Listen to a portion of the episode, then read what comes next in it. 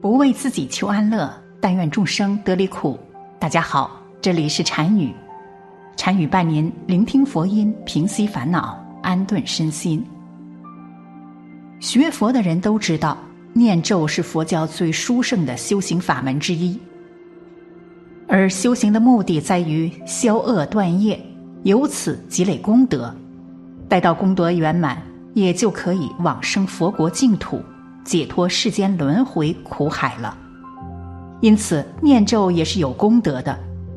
念六次大明咒，即安玛尼巴咪吽，当然也不例外，也有很大的功德。那么念六次大明咒怎么念呢？赶紧一起看看吧。念诵大明咒的第一个要诀是要出声念。人主要靠什么来收集信息呢？主要就是靠。眼根和耳根，当一个人静坐时，如果心很散乱，主要由于白天所接触的事物都录进头脑中去了。实际上，眼根路径的深度远不如耳根。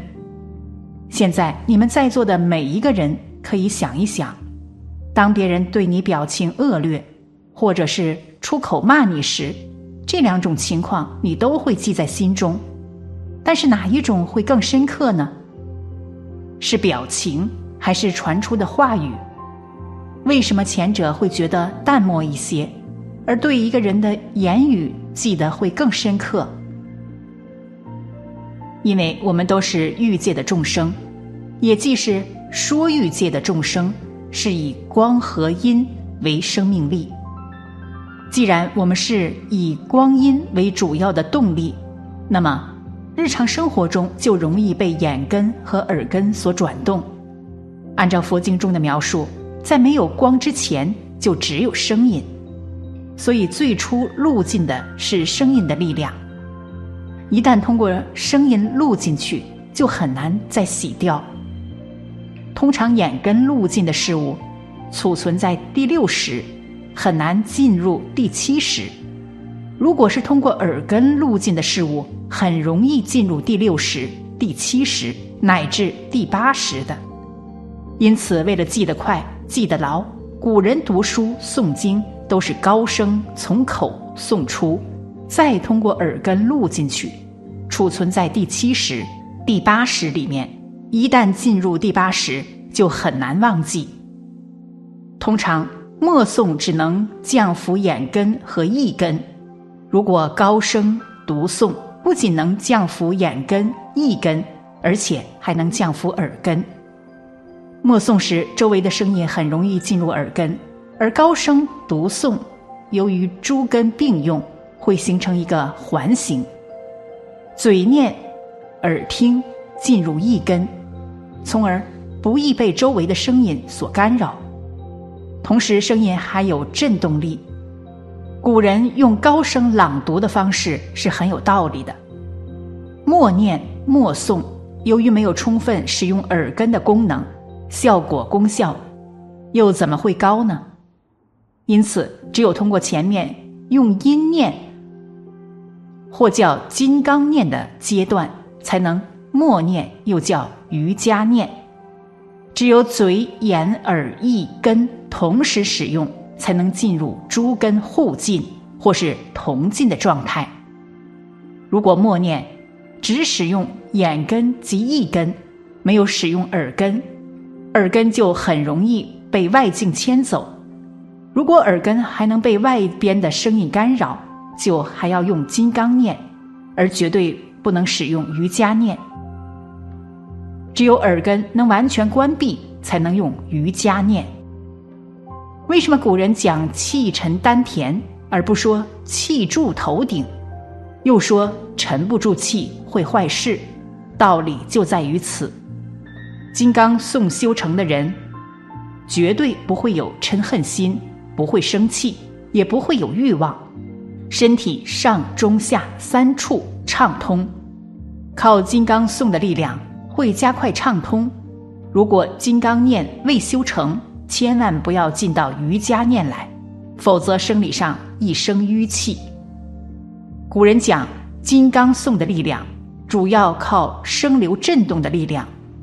你们是否注意到，所有的咒语都包含“轰嘎哦”三个字？即便不是这三个字，也都含有这三种音。嘎和啊有什么区别呢？嘎能够把胸部的气发出去，六字鸣也是建立在三字鸣的基础上，声的力量比较粗糙，只有借助于音的力量，才能把每个细胞穿透。六字真言为什么不采用声念的方式？因为声念赶不上音念的力量大。为什么要念六字鸣而不念三字鸣呢？因为你还达不到这个层次，三字鸣的震动是六字鸣的好几倍。如果你的气脉还未完全畅通，庞大的力量容易把你微细的脉络堵塞。也就是说，如果一开始就念三字鸣，不但不能打开你的气脉，反而更容易使你原本微细的气脉堵塞，即所谓欲速则不达。只有通过一个阶段念六字名，而且还必须加上观想。通过前面的调姿势、调呼吸、调意识三部曲，观想自己的身体不存在了，头是个莲花苞，躯干是莲花杆，接着观想莲花苞慢慢开放，根气足者，莲苞可以哗的一下子张开。如果是慢慢张开。说明你不是属于顿悟的根气，哗的一下子张开，说明心力、体力、魄力很足。有的人莲花观想的很小，有的人一想就很大，一开就很快。这时想象自己的身体消失了，完全变成了一株莲花。如果没有打妄想，这个画面肯定不会破坏。如破坏了，就再观想一次；如果还不行，就要采用声音来降服杂念。这时就体现出了音念的重要功效。先用鼻孔吸气，把气沉入丹田，停留三到五秒钟，利用往外呼气的同时发音念，即用即用轰来代替呼气。现在大家来体验一下。用鼻深深吸入后沉入丹田，停三到五秒钟，闭住嘴发“轰”的音，轰。鼻吸沉入丹田，停三到五秒钟，嘴微微张开，发“妈”的音，妈。鼻吸停三到五秒钟。呢，吸气停住，背，吸气停住，脉，吸气停住，闭嘴念，哦，就这样一直反复念，念到妄想起不来，此时的你根本不存在了，莲台上坐着或者站着你最崇敬的佛。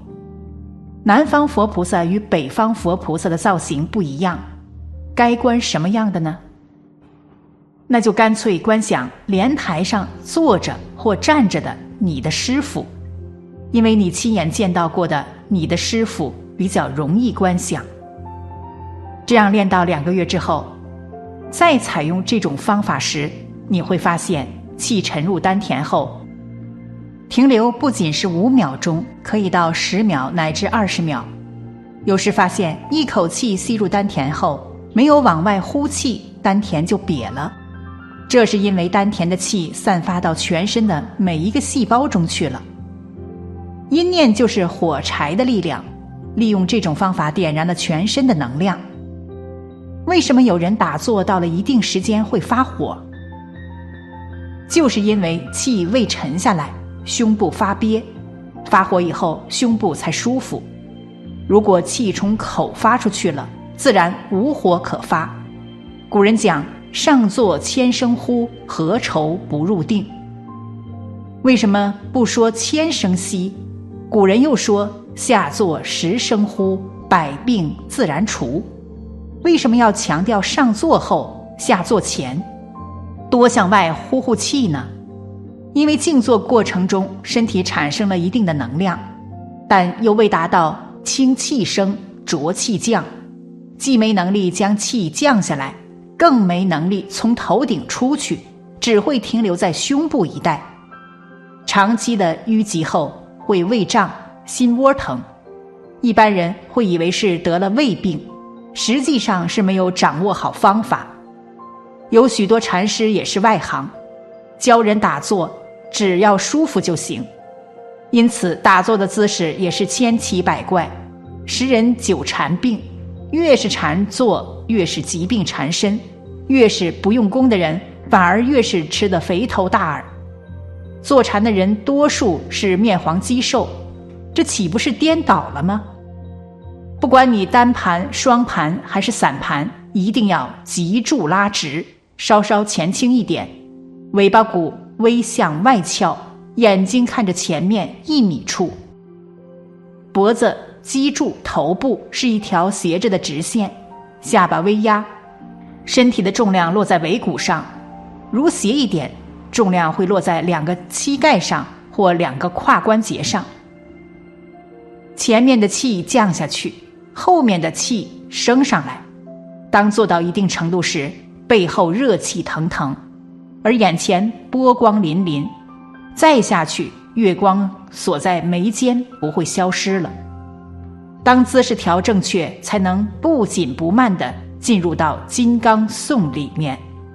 金刚颂可以增强一个人生理的呼吸能力，呼气的同时把声音送出去。打人的时候都是呼气的同时出拳，如果是吸气出拳，没有力量。练武术发力都是呼气，收回来才是吸气。如果老师没有告诉你这个秘密，你练一辈子也不会练好。因为一个人的力气是由体内的气产生，热量由精产生，头脑敏捷与精气神有密切的关系。如果你的禅定功夫很差，很容易气喘吁吁。禅定功夫深的人，一吸气就沉到丹田，呼气的同时也比一般人长。随着禅定功夫的上升，吸气自然会一点点往下降。大家可以体验一下，如果把气吸到喉咙，很快就会呼出去；吸到胸部，呼气要比吸到喉咙稍微长些；吸到丹田会更长些。呼吸路途越短，越容易气喘；越长则越不容易气喘。总之，如果采用金刚念，也就是阴念的方法，不仅不会伤元气，而且还会助长元气的增长。念佛之人念佛，一定要心无杂念，精进念佛，心中有一份真诚，就能得到一份真诚的佛能加持。心中有十分真诚，必然能得到十分的佛能加持。好了，本期的视频就为大家分享到这里，感谢您的观看。参与陪您聆听佛音，平息烦恼，安顿身心。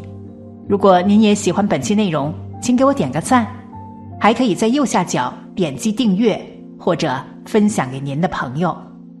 您的支持是我最大的动力。咱们下期再见。